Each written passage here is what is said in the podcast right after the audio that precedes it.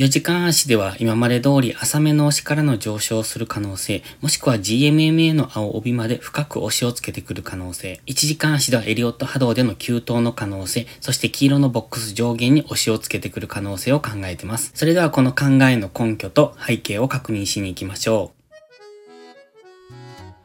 う。おはようございます。たかしです。本日は8月15日火曜日、ただいま9時20分。それではポンド円のトレードポイントを見ていきましょう。最初にお知らせです。有料ノートを始めました。プライム投稿の一部を切り売りする形で配信します。プライム投稿では情報量が多すぎるという方向けの配信です。お好きな通貨ペアを選んでご購読ください。詳細は概要欄にあります。それでは日足から見ていきましょう。昨日の日足は陽線ではあるんですが、ここのところ、ローソク足のサイズも小さいので、ちょっとかなり、あの、上げ渋っているなという、そんな感じの印象を受けますね。一応緑のボックスを描いてまして、その上限っていうのが直近の高値でした。そこを昨日上抜けてきた形ではあるんですが、もう少し少し強めに抜けてきて欲しかったっていうのが正直なところですね。本日はこのボックス上抜けからの再上昇になるのか、それとも昨日の上昇を否定するような動きになるのかっていうところに注目です。GMMA の青帯にサポートされて上昇はしてきたんですが、やはり上昇の勢いが少し弱いなとは感じますので、もしかすると本日深めの押しをつけてからの上昇になる可能性はありますが、今ストキャスティクスは高値圏にありますので、大きく調整の下落をする可能性は十分にあります。そして MacD のこの上昇モメンタムも少し減ってきておりますので、本日あたりからもし横ばいの動きになるようですと、そこからダラダラと下落する可能性がありますので、そこは注意です。ただし、基本的には今のところ連続冷やし陽線で引けておりますので、やはり上昇の力は強いのがわかります。ただ上昇の力は強いんですが、やはりこの上昇の幅を見てますと少し上げ渋っているなという感じも受けますので、その辺は注意ですね。チャンネル登録してね。では4時間足です。4時間足の GMMA の青帯がここにあります。現在はこの赤帯の方でサポートされて上昇している途中ですね。昨日も買い足では比較的強く上昇はしてきております。そして先ほど日足で言ってました直径の高値ここですね。この辺りを明確に上抜けてはきているんですが、日足で見ると抜け方が少し甘いなとは感じます。4時間足では強く抜けているんですけれども、ちょっとこの抜け方も気になりますのと、あと日足のストキャスティクスは高値圏、そして4時間足も現在高値圏ですよね。それから MacD が今横ばいの動きをしておりますので、ちょっとこの辺の動きが怪しくなってきているなという印象を受けますね。現在、フィボナッチリトレースメント直近の安値から高値に引いております。その中で23.6%、38.2%、このあたりっていうのが次の抵抗になってくると思いますので、本日もし下落をしてくるのであれば、そのあたりでの反発を見ておきたい。イメージとしては、浅めの押しからの上昇、今までのこの上昇の動きを見てますと、結構浅い押しから上昇してますよね。ここは一度深く押してますけれども、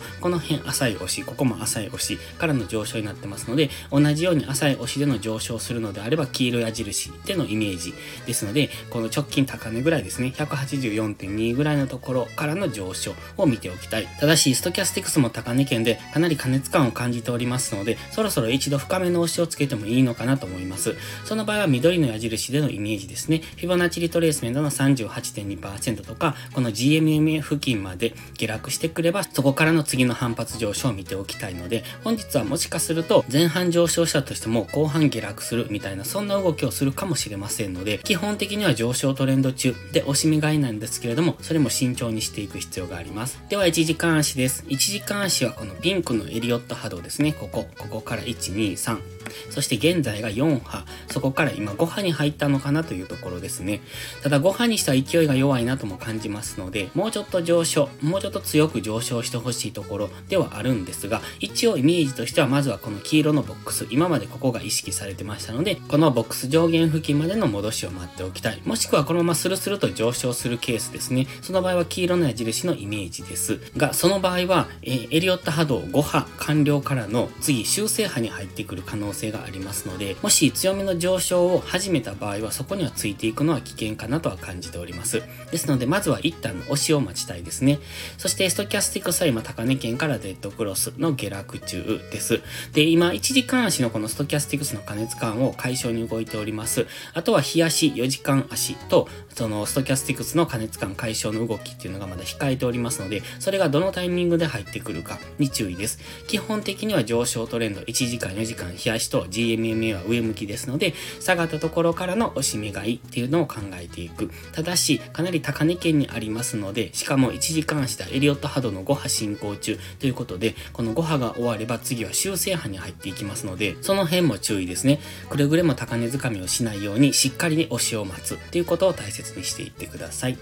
それでは本日は以上です。この動画がわかりやすいと思ったらいいねとチャンネル登録をお願いします。そして最後にお知らせです。ポストプライムという SNS 限定で夕方にドル円の相場分析を無料でしてますが、プライム投稿という有料投稿もしております。